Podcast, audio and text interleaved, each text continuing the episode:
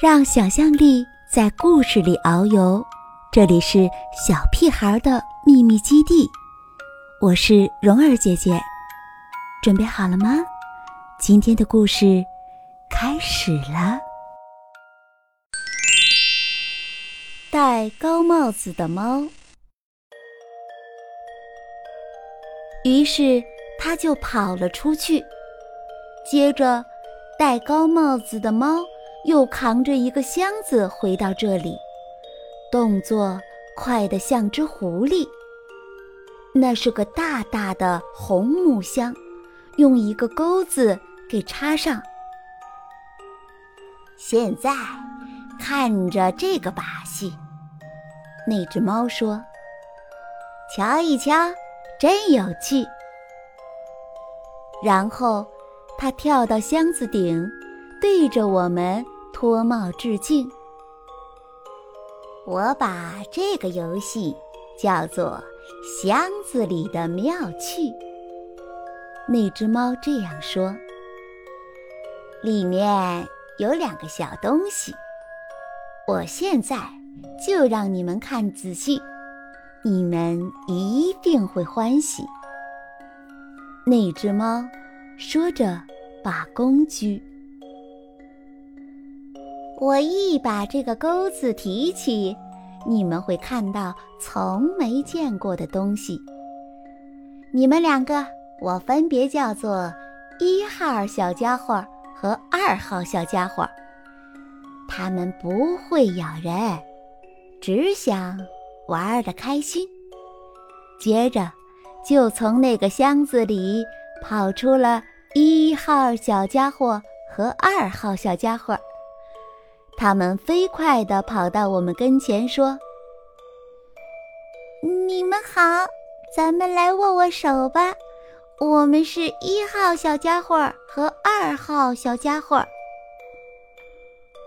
我和萨利不知道该怎么做，只好和一号、二号小家伙把手握。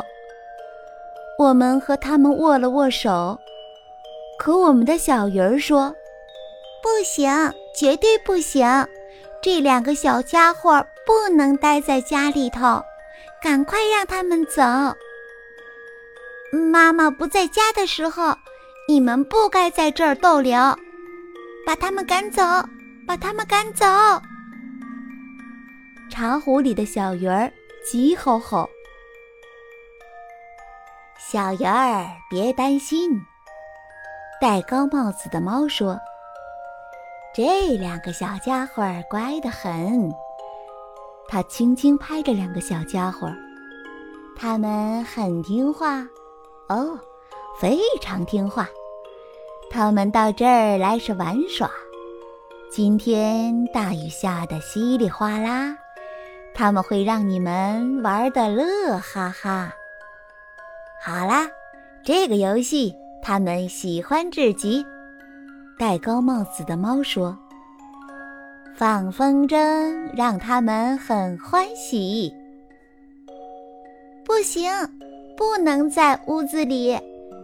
这下茶壶里的小鱼儿着了急。他们不能在屋子里放风筝，这样做绝对不行。哦，他们会撞上多少东西？他们会碰上多少家具？哦，这我可不喜欢看见，我一丁点儿也不喜欢。我和萨利眼睁睁看着他们跑过走廊，眼看着两个小家伙的风筝在墙上胡乱碰撞，噼里啪啦，乒乒乓乓，走廊的墙壁上一串声响。一号小家伙和二号小家伙真可气，他们冲过来又跑过去。我们看见，在一根风筝线上挂着妈妈的新外衣，那件带着粉色、白色和红色点点的裙子。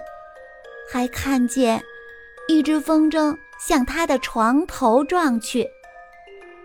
这两个小家伙接着到处乱跑。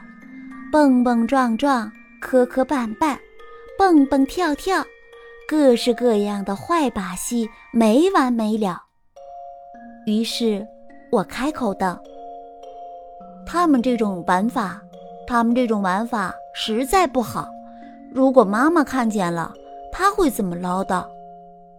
看呐，看呐！我们的小鱼儿突然说：“他被吓得浑身发抖，哆里哆嗦。”你们的妈妈回来了，你们听到了吗？哦，她对咱们会怎么做？怎么说？哦，发现我们这样子，她一定要气坏了。所以，赶快做点啥呀？小鱼儿说：“我看见她了，你们的妈妈，你们听着，你们的妈妈马上就回来了。”所以，赶快想个办法做点什么！你们必须得摆脱一号和二号小家伙。于是，我用最快的速度拿来了一张网。我说：“我敢打赌，能用网把你们罩住。我敢打赌，能用这张网把两个小家伙制服。”只听“砰”的一声响。我扣下了那张网，我终于逮住了他们俩。两个小家伙只好停止胡闹。然后，我对那只猫说道：“现在，照我说的做，把这两个小家伙装起来带走。”哦，天哪！那只猫叹了口气。看来。你不喜欢我们的游戏？哦，天哪，真没趣，真没趣，真没趣！他用钩子把两个小家伙插在箱子里，那只猫就这么走了，看样子很是垂头丧气。这下好了，小鱼儿说。他是走了，这倒没错。可你们的妈妈就要回来了，他会发现家里一片乱糟糟，乱得一塌糊涂，乱得不可开交。我们不可能收拾好，根本不可能办到。就在这时候，是谁回到了屋里头？哎呀，是那只猫。别担心，这里乱糟糟。戴高帽子的猫这样说道：“我从来都是自己收拾玩具，所以，我再让你们见识一下我的一个好把戏。”于是，我们眼看着他一口气把掉落在地上的东西通通拾起。他捡起了蛋糕、耙子和裙子。